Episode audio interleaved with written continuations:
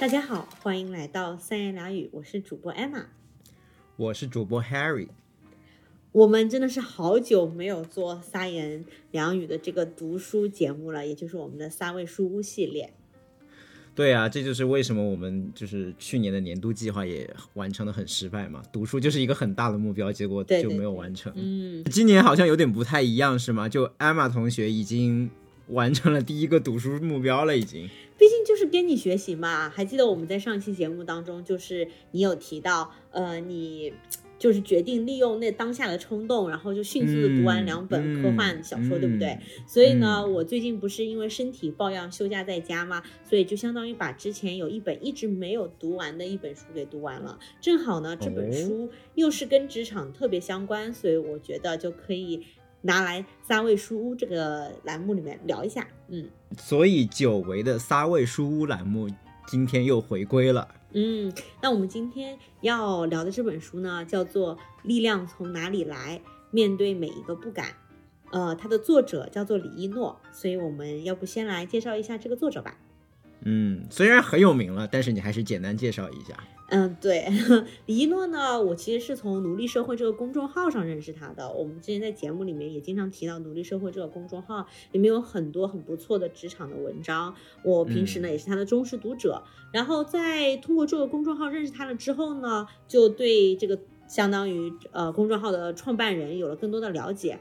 呃，他的背景其实跟我是有一点点相似的，虽然就是完全是我的高阶版。OK，、他呢其实是在两千年以前就把呃本科给读完了，是在清华大学读的生物科生物系的本科。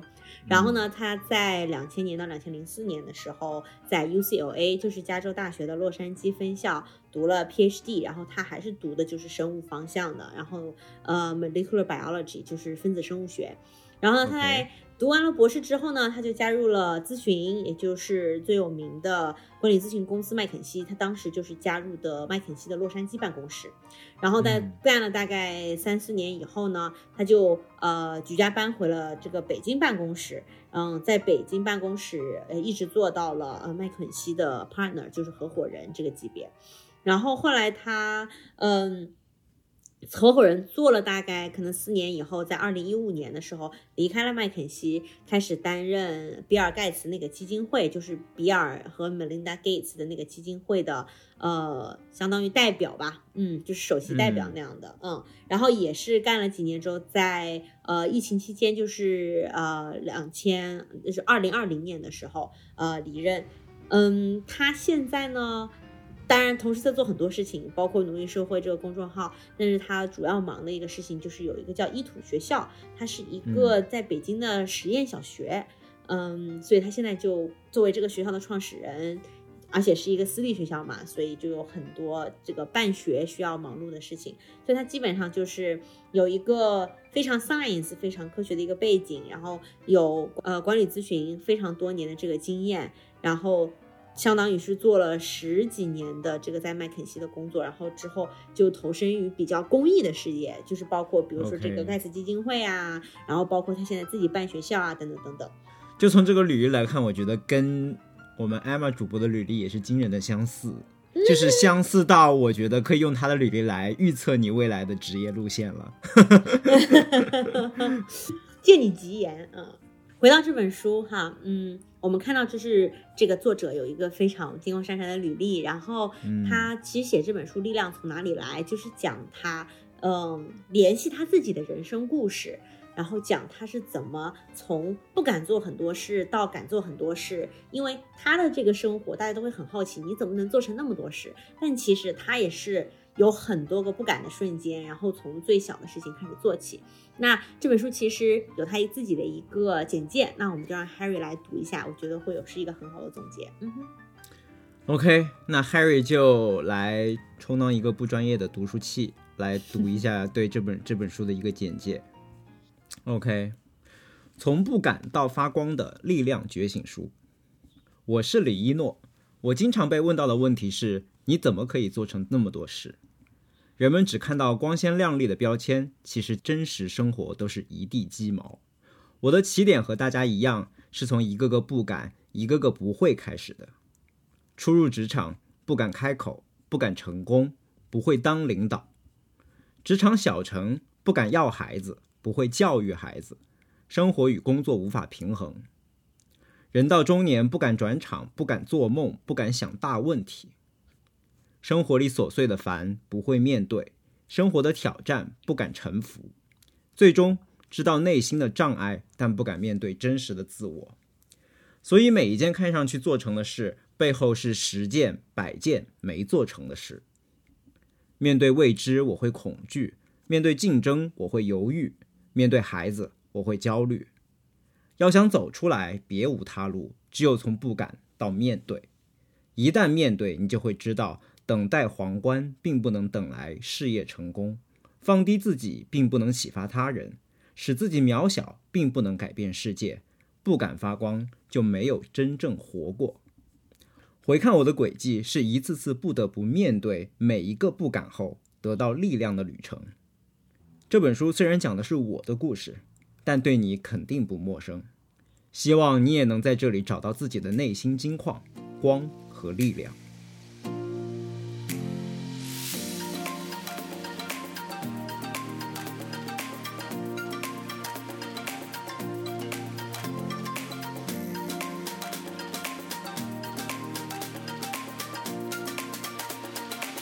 那我们接下来就开始具体聊一聊这本书。我呢，并不打算真的就是按照这本书一章一节讲它从初入职场啊，到要孩子啊，再到就是跳槽去做公益啊等等这样的一个顺序来聊。我反而就是想聊到这本书里面让我自己特别有共鸣的几个点，以及对我们的这些呃每一个人的职场、普通人的职场有什么样的一个启示。对，更多的就是一个抛砖引玉的作用吧，因为我相信每个人读这本书都会有自己各自不同的共鸣的点。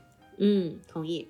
那我们来聊第一个让我特别有共鸣的一点，也其实就是这本书主要聊到的一个主题，就是我们在面对人生一些选择的时候，尤其是一些比较重大选择的时候，我们会常常有很多的不敢做嘛。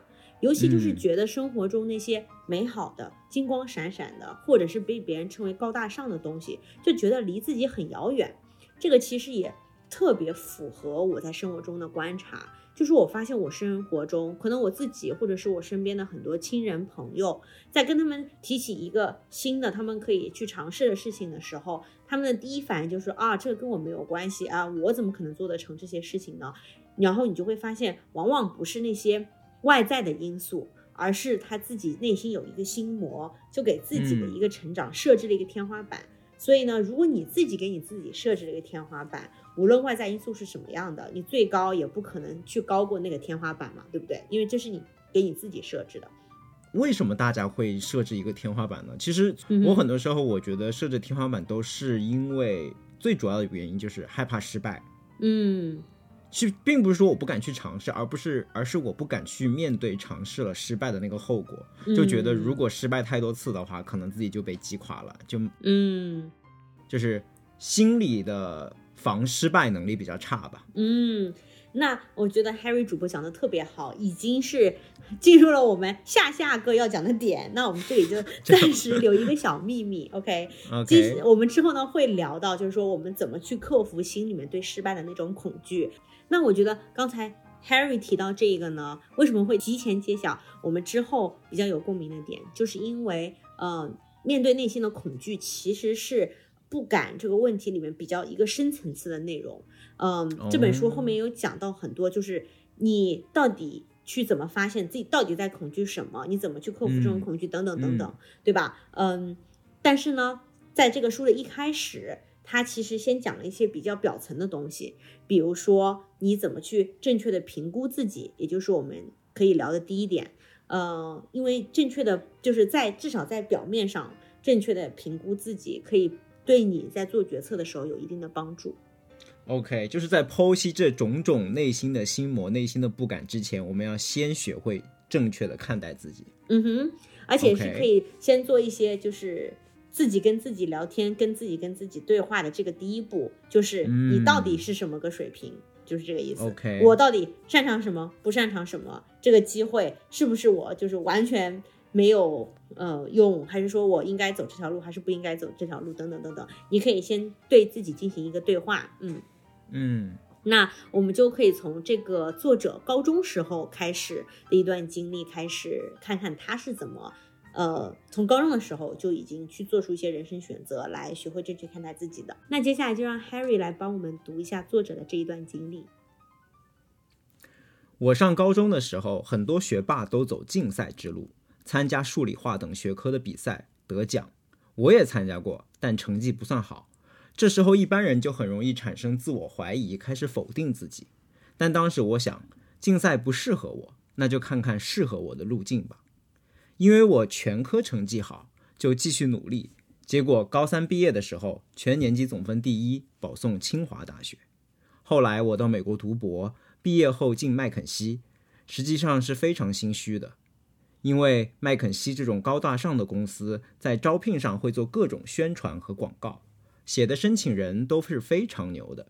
我读博士的学校很不错，但不是那种顶级名校。我在麦肯锡的宣传材料里没见过一个校友。麦肯锡在洛杉矶的宣讲会都在加州理工大学做，不会来我们学校。虽然我获得了面试机会，但是参加面试的时候非常自卑。环顾周围的人，觉得跟这些人比起来，自己被录用的机会是很小的。但我知道苦闷没有用，因此换了看待这件事的视角。第一，既然我已经来了，那就证明我跟其他候选人现在在同一个起点上，不要妄自菲薄了。第二，落选也不可怕，多了一次面试的锻炼机会，没有任何损失。想到这两点之后，我就没有太大的压力了，感受到的不是志在必得的紧张，反而能放开，可以自如的发挥。最后，我的确拿到了麦肯锡的 offer。我分享这两个例子是想说，在面对一些机会的时候，我们好像要面对很多外部因素，但我们真正能把握，也能起关键作用的，是我们对自我的认知。它无时无刻不在指导我们做选择。我们的自我评价往往是负面的，觉得自己不行，没有经验，没有资历，没有资源，似乎周围人在哪方面都比自己强。给大家一个建议，就是经常看自己有什么，而不是没有什么。我们的教育让大家倾向于过于苛求自己，习惯性的用自己没有的或者短板和别人的长处比，而大多数成功的人其实是靠发扬自己的长处而成功的。从爱因斯坦到梵高，都有世俗意义上明显的短板，但都很成功。因为说到底，真正的成功不是外在表象，而是活出自己的样子，也就是把自己的长处发挥到最大限度。那 Henry 读完了有没有什么感想呢？我觉得有一点还挺共鸣的，就是他说要发挥自己的长处，因为其实我们的教育好像更多的是一种非常标准化的教育，然后好像每个人都需要每一门科目都学得很好，但其实他这里强调的更多的是以一种差异化的优势去赢下某一个竞争，对吧？对，而不是要强求自己去补足短板。是的，而是尽量的把自己的长板拉长。嗯，我觉得这一个是挺有点 blow my mind 的。嗯，对，也是很多这种标准化教育体系里面出来的学生需要稍微克服一点的一个 mindset 吧。对，是的，因为其实有一个很大的 mindset 的转变嘛，在标准化考试的这个体系里面，我们其实真正的真的就是内卷。意思就是我们做着一模一样的事情，然后我们比谁在这一模一样的事情上做得更好，对不对？但是其实真的，你踏入社会当中，你会看到无数的商业的例子。你你如果是要创立一家新的公司，你肯定不是说我要跟另外一家公司做一模一样的事情，我要做比它更好，对不对？你创立一个新的公司，你肯定想说我要做别人没有做的事情，我要去满足那些没有被满足的需求，我要做的不一样。所以其实，在真的现实生活当中，你的工作，嗯，然后商业它的逻辑是差异化竞争，而不是同质化竞争。嗯，接着这个观点，他的建议就是要经常看自己有什么，而是没有什么，然后会让自己不那么紧张。我觉得这个也是非常科学的，因为你看没有什么的话，这个是比不完的。对，就是就是没有的东西永远是很多，它是一个无限大的一个集合。但是自己有什么是非常确定的。嗯，而当人就是去想一件比较确定的事情，他会比较放松，比较没有压力。嗯，对我觉得这个也是挺有帮助的。对，就像你说的，看自己没有什么是永远都比不完的。其实这里是一个跟我们要讲的下一个点很有关系。呃，作者其实还提供了一个，嗯，相当于克服这种不敢的一个小 tips，可以算是一个毒鸡汤吧。这个毒鸡汤就是关于你面前的这个机会，你事实上永远都不会准备好的。你可能会觉得，嗯哦，我就让下一次吧，我这一年我再怎么做点什么什么什么事情，然后我就会准备好。但事实上，就是你会发现，一个机会，你永远可以再多准备、再多练习，然后再去做。但其实的那些准备，它不一定有很高的性价比。你可能很多事情是需要你真的去开始了，你才能有真正有性价比的去准备，而不是那种你想象这个事情我要去怎么准备，然后花很多事情去准备，但是永远都不开始做。嗯，对，就有可能说，哦，我在准备一个面试，如果我再多花一个月时间，可能你可以把面试通过的概率提高百分之一，但是也就恰恰是这个月这个机会可能就被别人给占掉了。那作者呢，其实也提供了一个他在入职麦肯锡之前的一个想要给他的入职的这个工作做一个准备的这样的一个例子，让我们呃让 Harry 来读一下吧。我拿到麦肯锡工作 offer 的时候是二零零四年十二月，当时知道入职时间是二零零五年七月，我觉得有好多时间可以为工作做准备，于是向一个早一年进入麦肯锡的前辈咨询，我有七个月的时间，能不能给我一点儿建议，能做什么准备，这样我可以在开始工作的时候准备好。当时他给了我一个建议，到现在我一直受益。他说：“一诺，你放心吧。”你永远不会觉得你准备好了，就像开车一样，你读再多的书，做再多的练习，直到你坐到驾驶座开起来，你才会开车。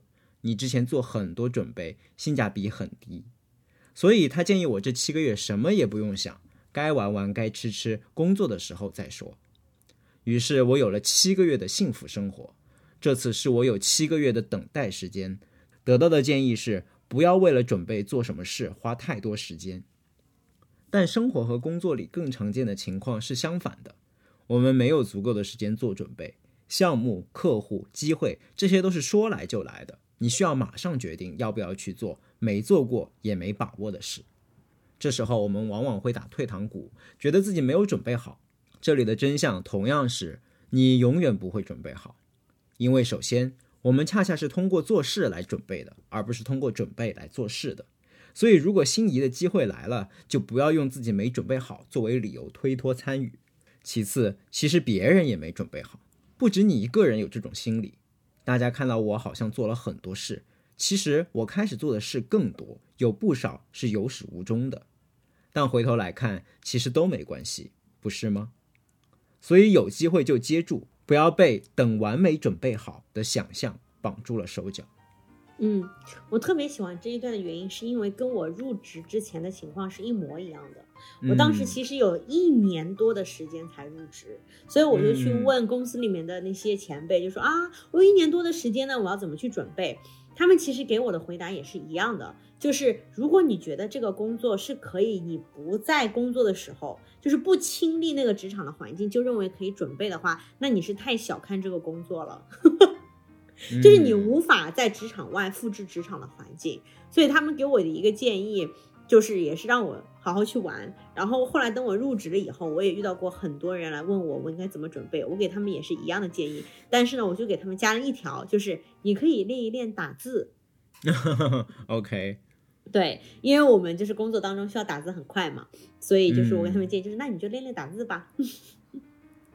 所以，所以，所以你没有办法去模拟真正的工作环境，但于这，但但是对于这种非常基本的技能，还是可以打磨一下的，是吗？对，非常基本，比如说打字嘛，对啊。嗯，其他的技能非常基本的，比如说一些沟通啊，或者是解决问题的能力，这些人肯定已经具备了，否则他不可能通过面试嘛，对不对？对，exactly。就其实我当时入职也是，真的是所有的入职的人都会有这样的问题，而你会发现所有的前辈给你的答案也都是一样的。我当时入职也是收到一模一样的答案。我问我的老板，我是不是可以提前来看一下什么业界的、工业界的 paper 啊，然后什么东西来让我更加熟悉我未来的工作？但他就是说，你好不容易有这么一个 break，你就好好休息吧，以后有你忙的。对，而且当时我在想，哦，我是不是应该把自己编程能力再提高一点呢？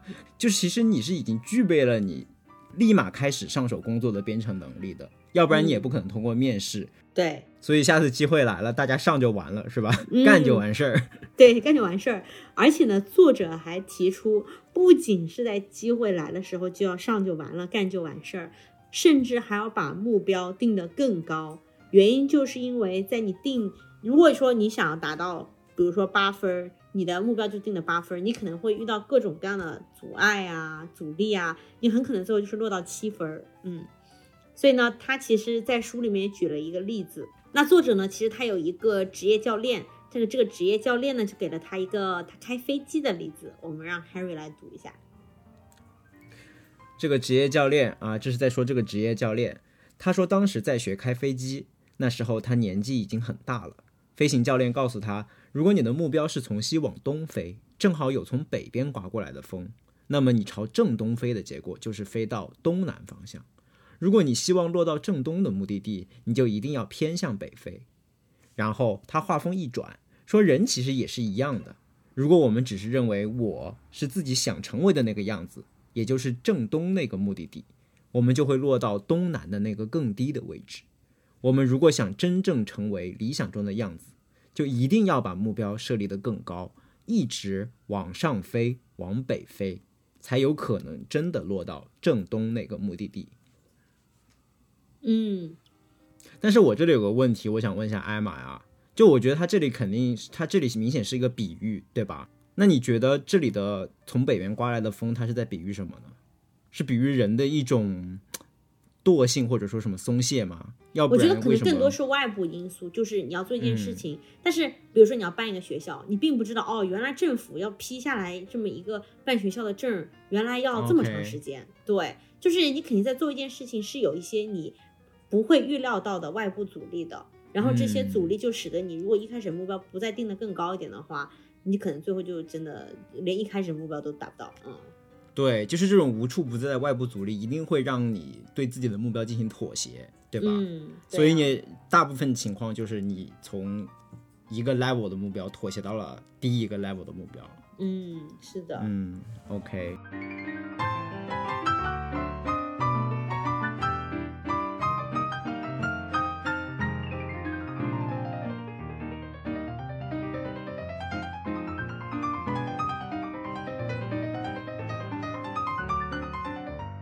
好的，那我们接下来来揭晓之前 Harry 问出的一个问题，就是说，因为 Harry 提到说，他觉得很多的不敢是因为内心有一种就是对失败的一种恐惧嘛，对不对？对。所以呢，我们接下来呢就来聊一聊，就是怎么去探索我们心中的这个恐惧。嗯。因为大家都发现了，哎呀，这些道理我好像都懂。可是等真正落实到生活当中，我们就会发现啊，我们从大到小很多的决定，我们还是就是出于恐惧的一种决定，但不是出于勇气的一种决定，对不对？然后呢，所以作者其实在这里就提到了，我们要做的第一件事情就是先明白自己到底恐惧的是什么。就是我们恐惧的东西可能是。一个非常表层的东西，当我们不断的去内心探索、探寻的时候，你就会发现，我们真正恐惧的东西，可能是我们没有想到的，呃，然后再去跟针对这个恐惧来做一些事情。那在这里呢，它提供了一个框架，竟然就和我们之前节目里的一个思维框架联系在了一起，就是五个为什么。哦，就是通过五个为什么来刨根问底，看自己到底恐惧的是什么。对，是的，呃，那作者呢在这里又用他这个职业教练的一个例子，是真的是生活中的一个小小的事情，然后来去探索自己内心一些行为模式的根本原因是什么。呃，他在这里其实是一个去饭店吃饭给小费的一个例子。那我们也让 Harry 来读一下吧。嗯，所以作者这个教练是叫做 Patrick，嗯，他是这么写的。Patrick 给我讲过一个小例子，他是秘鲁人，移民到了美国，在秘鲁的时候到餐馆吃饭给服务员小费，大概是消费额的百分之十，而美国这边基本上是百分之十五。他每次去吃饭都给百分之二十。他的太太就问他为什么每次给这么多，他说因为人家服务好啊。可是有一次服务员态度并不好，Patrick 还是留了百分之二十的小费。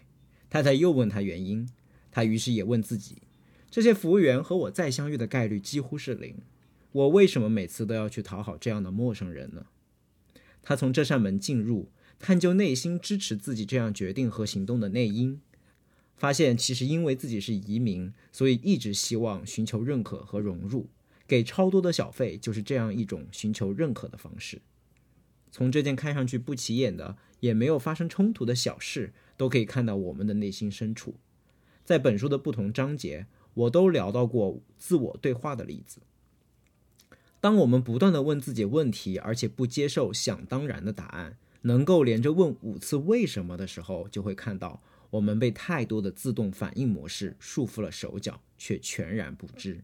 嗯，所以我们之前提供的一个这个思维模式，其实就是和内心的恐惧也是可以联系在一起用的，它也是有这个应用场景的，就是你不断去问自己为什么我。恐惧到底是什么？我为什么会恐惧这个？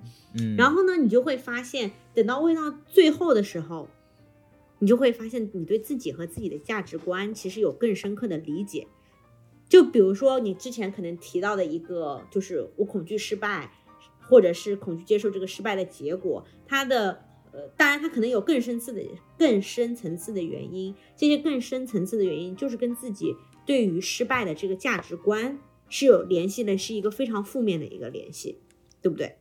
嗯，就你本身认为失败是一件很糟糕的事情，对吧？所以，当然你很多人就会说，哦，所以那当然了，失败当然是一件很糟糕的事情，但你不要去接受这种想当然的答案，嗯，你再去问自己，为什么觉得失败是一件很糟糕的事情呢？对不对？嗯，所以因为失败会摧垮自己的信心啊，就会觉得我不行。哦，那为什么你觉得经历了一次失败之后就会摧垮自己的信心呢？因为我的信心大部分都建立在别人对我的认可上。嗯，所以你看这里就看出你的一个非常深层次的价值观，对不对？因为你的价值观是你觉得你的信心是建立在别人对你的认可上的。然后当你对自己有这样一个价值观的认识之后，你可能一开始只是哦，我面前有这样一个机会，我要不要去？然后现在就变成了就是我现在有这样的一个价值观。在有这种价值观的情况下，我要怎么去 work on myself？嗯嗯，然后呢，作者在这里举一个例子呢，其实是，嗯，可能说是比 Harry 这个情况更通用吧，对吧？就是因为作者在这里举的例子，其实体现的一个价值观是，很多时候大家归因归因都会发现，就是，嗯，恐惧的地方是恐惧自己浪费时间，或者是恐惧自己没有最大化的利用好一个时间。这样的一个例子，嗯，然后在这个，我相信大家可能百分之九十五的人都会有这样的一个价值观，就是那那我当然应该很好的利用时间，我应该把时间利用的最大化、最有用、有最高的产出才可以嘛，对不对？对对，呃，比如说，嗯，可能很表层的一个现象是，嗯，我不敢在嗯学校和工作之间有个 gap year，或者是呃，我不敢去。呃，做一件就是好像跟职场无关的这么一个副业，或等等等等，可能到最后你会发现，都跟我想要怎么最大化的利用我的人生，然后最大化的利用我人生这些有限的时间，都会联系在一起，对吧？然后呢，这里他其实作者就是去反驳这样的一种价值观，我们也可以让 Harry 来聊一下，读一下。我们的大部分烦恼都和时间有关，觉得时间不够，过得太快。在书的第十七章会更具体的讲到，这是因为我们认为时间最重要的价值是产出，有产出，时间才不算浪费，才是胜利。所以我们的人生信条是不断的做事，不断的跑，似乎在同样的时间里做快一点，做多一点，我们的时间就更有价值了。我们对待孩子也一样，给孩子报学习班，把他的课余时间填满，不管孩子的体验怎么样，我反正有产出了。这就是胜利了，但真是这样吗？所有的产出都有意义吗？比如我回顾在这些年做的无数的 PPT，有多少内容真的是客户的需求，又有多少是领导让团队加班做的无用功？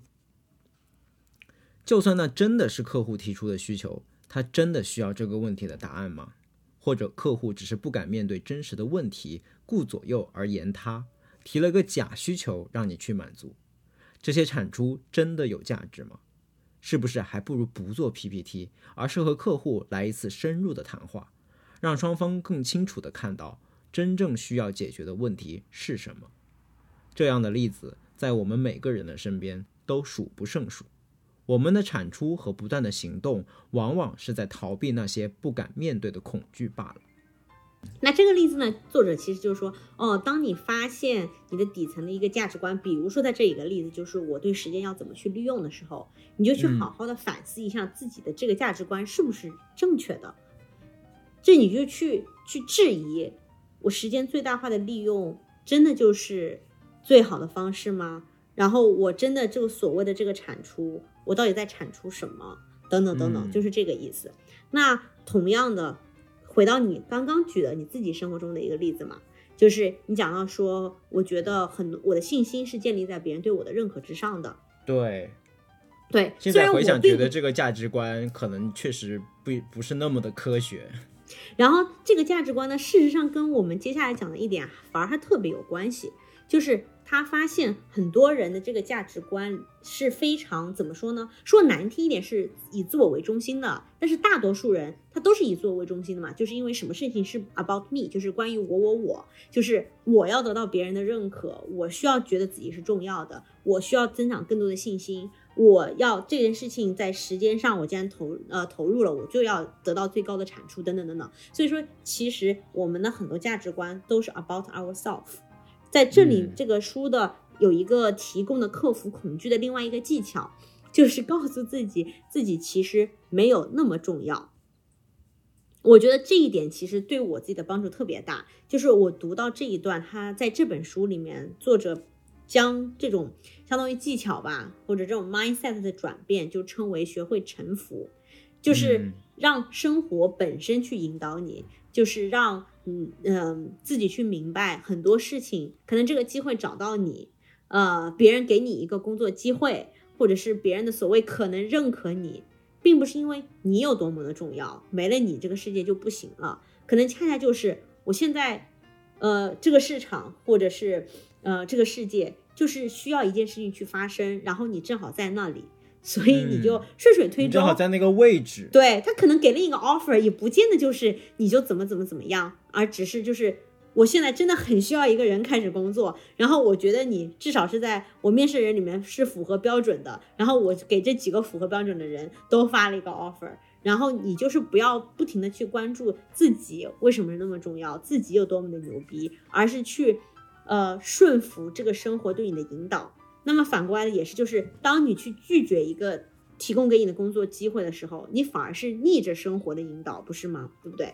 就是明明这个生活已经让你说，现在这个机会在这个面前应该你去拿的，是因为事情就是需要这么发展，然后你说啊，我应该是不行的吧，然后你就刻意的去拒绝掉，这样的其实是你就是。对自己就非常看重自己，因为你觉得啊，因为如果我做的不好的话，就会怎么怎么样。你还是一个非常以自我为中心的，而不是以事情为中心的。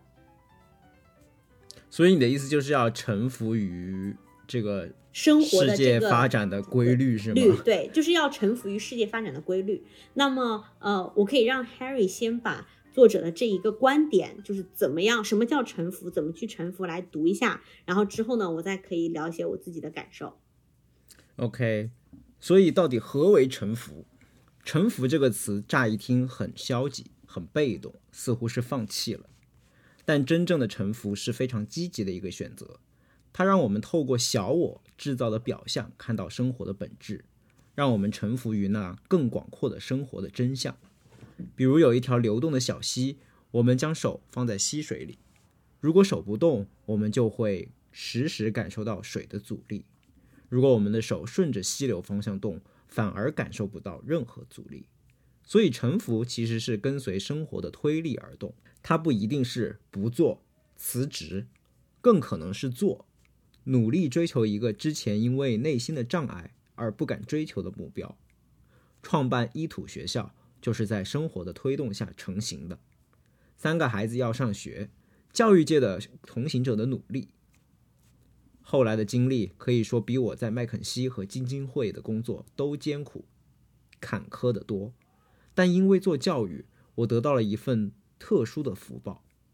我一般认为，一件事之所以成功，是因为做事的人有眼光、有魄力、有能力、有资源、有领导力。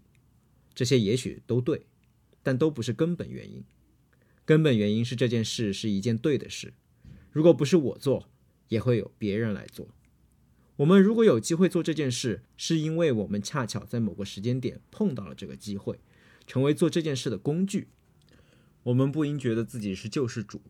很重要，所以这件事才能做成，而要把自己这个工具不断变得更好，把这件事做成。所以臣服的本质就是无我，或者更确切的说是无小我。创办伊土学校能引起这么大的共鸣，这么广的传播，并不是因为李一诺多么有眼光，而是因为这样的教育理想已在很多人的心里。我只是让它有了具体形态。让很多人看到了而已。一旦被看到，很多事就自然的发生了，很多资源和帮助就来了。生活本身就在引导我们了。所以，Harry 读了这一段之后，有没有关于臣服有什么共鸣？读完以后，我向学会臣服的这个观点臣服了。就突然觉得，其实每个人都是生活的配角。对，就是这样。哇，你讲的怎么这么好？就有的时候你就是，就是遇到了一个好的导演，遇到了一个好的剧，对吧？于是就把你变得很重要。对。但其实我们其实就是一个配角的角色。对。能不能遇到好的导演、好的编剧，这个完全就是机会的问题。对。所以有的时候是做的很好，不见得就是因为你怎么怎么样。然后一件事情。你没有被选中，或者没有做成，或者也不见得就是因为你怎么怎么不怎么样，所以其实真的就是我们就是生活的配角，嗯。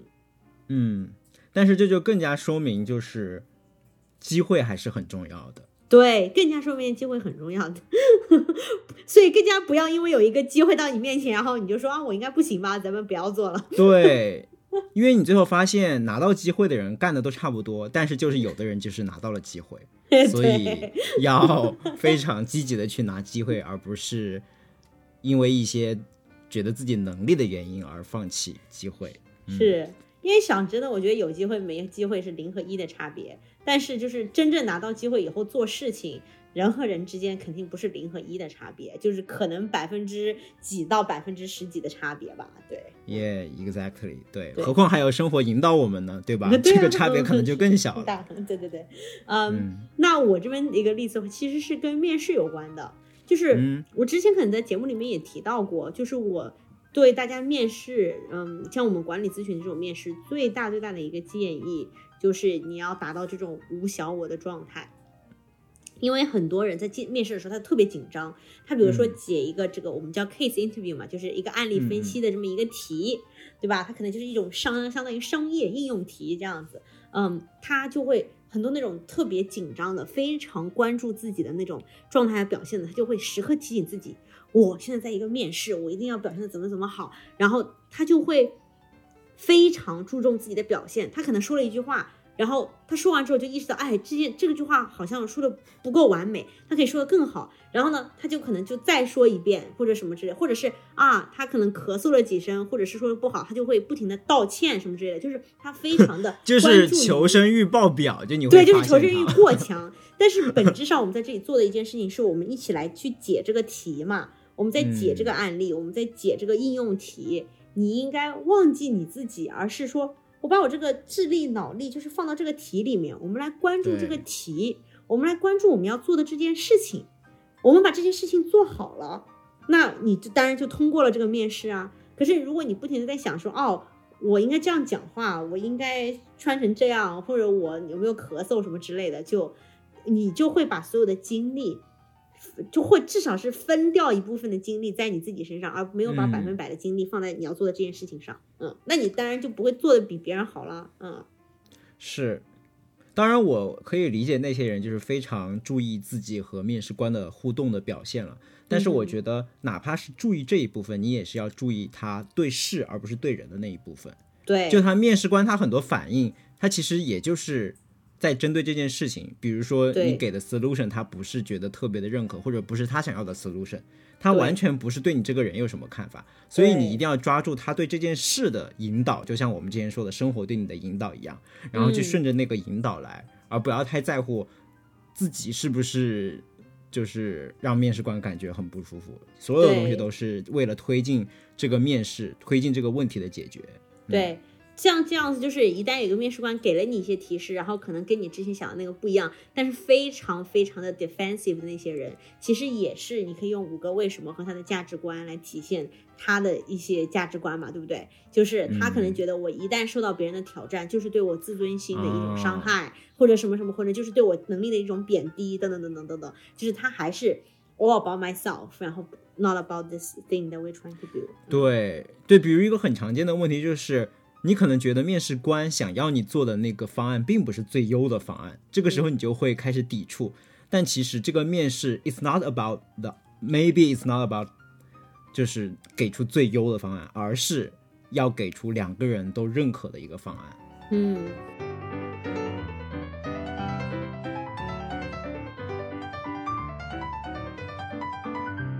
接下来呢，我想聊的一些，其实就是引申开来了，就是我们作为一个人，这些恐惧其实往往会投射到周围的人身上。然后特别特别明显的一个例子，其实就是当我们做了父母以后，我们对子女的教育，我们做的种种种种鸡娃的事情，其实也是父母下意识的把一种恐惧来投射到子女的身上，嗯，相当于是就是不仅影响了你自己，还影响了你的下一代。OK，也是，这就是为什么我们会发现，在生活当中。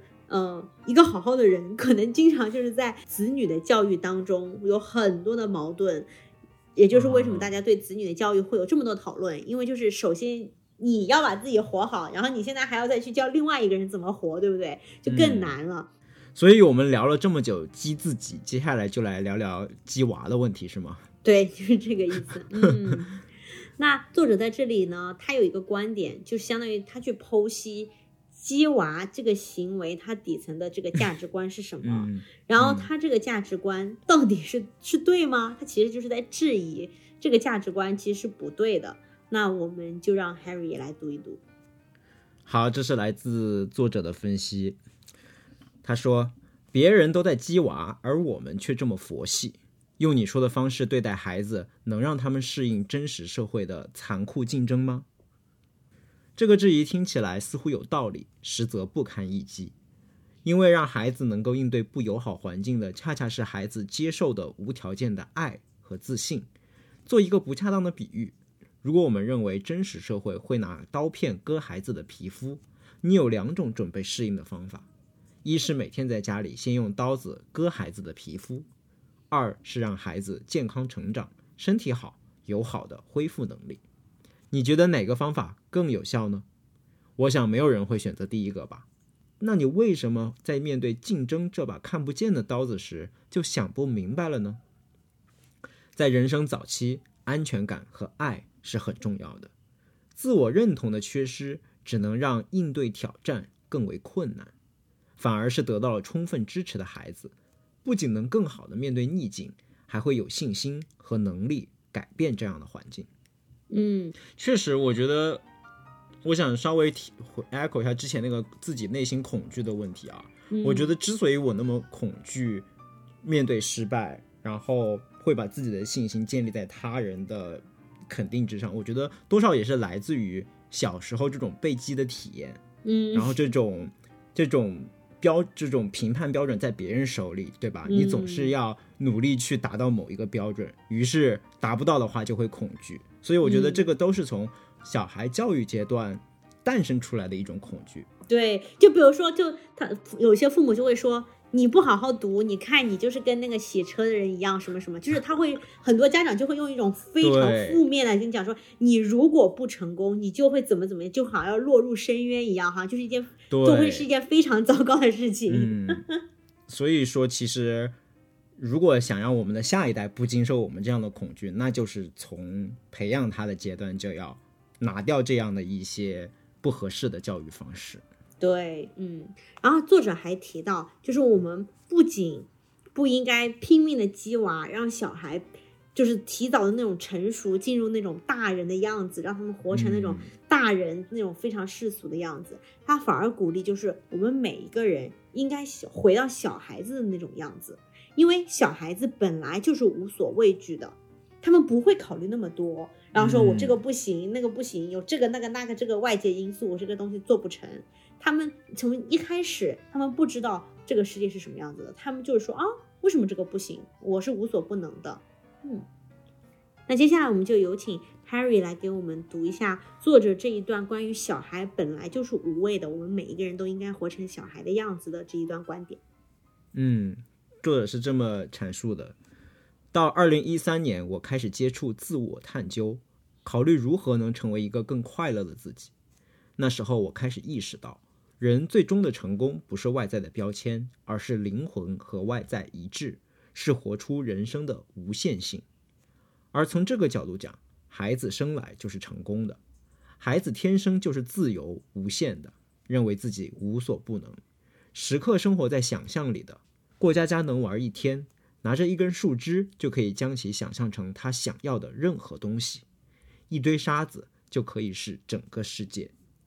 孩子天生也是无畏的，不知道什么是害怕，为什么要害怕，于是什么都要尝试，要突破边界，而且乐在其中，不会退缩，屡败屡战。所以说，每个孩子都自信光明，而成人向往的成功，讲到深处，无非是能活得像孩子一样，即使有了时间的概念，还能够活在当下，即使了解物质需要的必要性。还能不忘追求自由和无限，即使知道险恶，还能无畏；即使看到了各种问题，还能没有分别心的投入。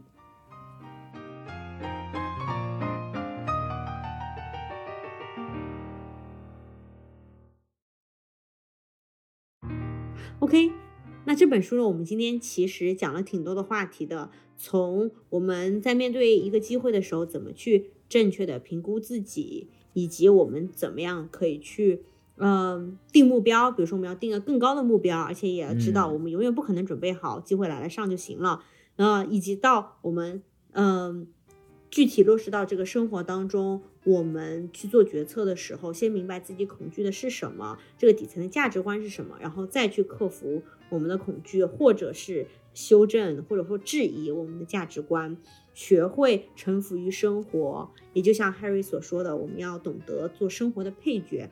嗯，最后呢，引申到子女的教育问题上，可以说是聊了很多的内容。当然了，这本书讲的东西还不止这些，我只是就是摘抄出了一些我自己觉得还比较有共鸣的地方，希望呢能够受到听众们的喜爱。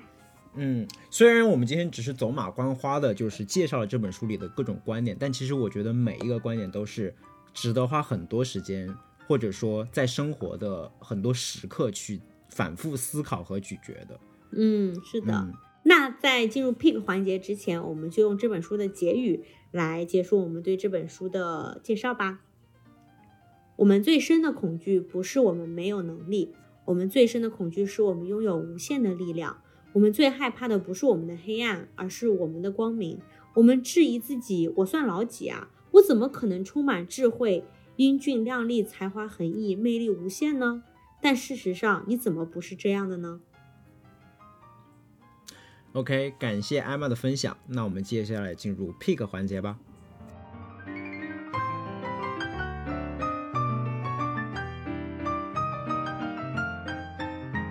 OK，Picks。艾玛主播，既然今天已经带来了一本书，我的这个我今天就不再提供 pick 了，我们就让 Harry 提供一个 pick 吧。我的 pick 比较轻松啊，因为我们今天这期节目比较干货嘛，我想推荐一部动画短片给大家。难道是中国奇谭吗？啊，不是中国奇谭，但是我觉得跟中国奇谭一样有优秀，是一部国外的来自于葡萄牙的动画短片，叫做《冰块商人》。嗯，你是看过吗？没有，就觉得就是啊。听上去很棒，就已经勾起了我的兴趣，打算今天晚上看一看。OK，英文名叫《Ice Merchants》，它是一部提名了奥斯卡最佳动画短片的一部作品。然后这部作品就不到十五分钟嘛，但是我看完以后就是非常的喜欢，就是这个喜欢不亚于中国奇谭的任何一部。嗯 我可以简单介绍一下，这个动画大概就是讲了一对父子住在冰川悬崖上，每天下山卖冰块的一个故事。嗯，具体细节我就不展开了，但是我可以说一下我喜欢的理由。嗯就整个这部动画，首先它的设定非常的奇幻，你听我刚才这个一句话描述，你就可以嗯想象，对吧？嗯然后画风也非常温暖，是那种插画的画风。嗯哼再加上它还有一个特别有意思的地方，就是全片没有台词，只有背景的交响乐，嗯而且它基本上默片对吧？嗯，可以这么说吧。而且整个故事的推进节奏都是跟背后的交响乐就是息息相关的，相当于是嗯在用音乐来诉说故事里面的很多剧情，对嗯搭配的非常好。而且我觉得一部作品最重要的是它要有可解读的空间，就一定是一千个人读完有一千个哈姆雷特，哇，它嗯应该还是算一部给成年人看的，或者说老少咸宜的动画吧，因为它涵盖了非常多的话题，比如说像我可能就解读出了他家庭的部分，还有对环境变化、气候变化这个环保这个部分主题。当然，你可能会有更多的解读，对。然后还有最后一点就是这部动画有非常多值得玩味的小细节和伏笔。嗯我不知道大家有没有看最近的《流浪地球二》，就《流浪地球二》里面，你就会发现它也它也充满了伏笔嘛。比如说，它会经常的，就是每一个章节结束，它就会给到一个摄像头一个镜头，就是那种，然后你就会发现这个摄像亮着红点的摄像头就是贯穿整部电影。这样的镜头就像是一个伏笔，然后会让你想，哦，这个摄像头到底在整个电影里面有什么样的作用？就类似这样的伏笔，在这部动画里面也有一些，比如说你经常会看到这个温度计的变化，然后温度计的数字一直在变，你会思考它为什么，它有什么特殊的含义和、和影射，包括它有一些颜色的运用，其实也是在暗示一些剧情。然后我就不展开了，就是让大家自己去玩味。总之就是把这样一部非常短小的。不到十五分钟的动画推荐给大家。嗯，很棒。好，那我们重新上线的这一期三位书屋节目就到这里。希望我们两位主播今年能继续多多读书，可以有更多的三位书屋节目跟大家在今年见面。无暇与君一席，有缘三言两语。想听到更多关于美国职场的正经闲聊，欢迎订阅我们的节目。如果喜欢我们的节目，也欢迎分享给你身边的朋友。咱们下期节目见，拜拜拜。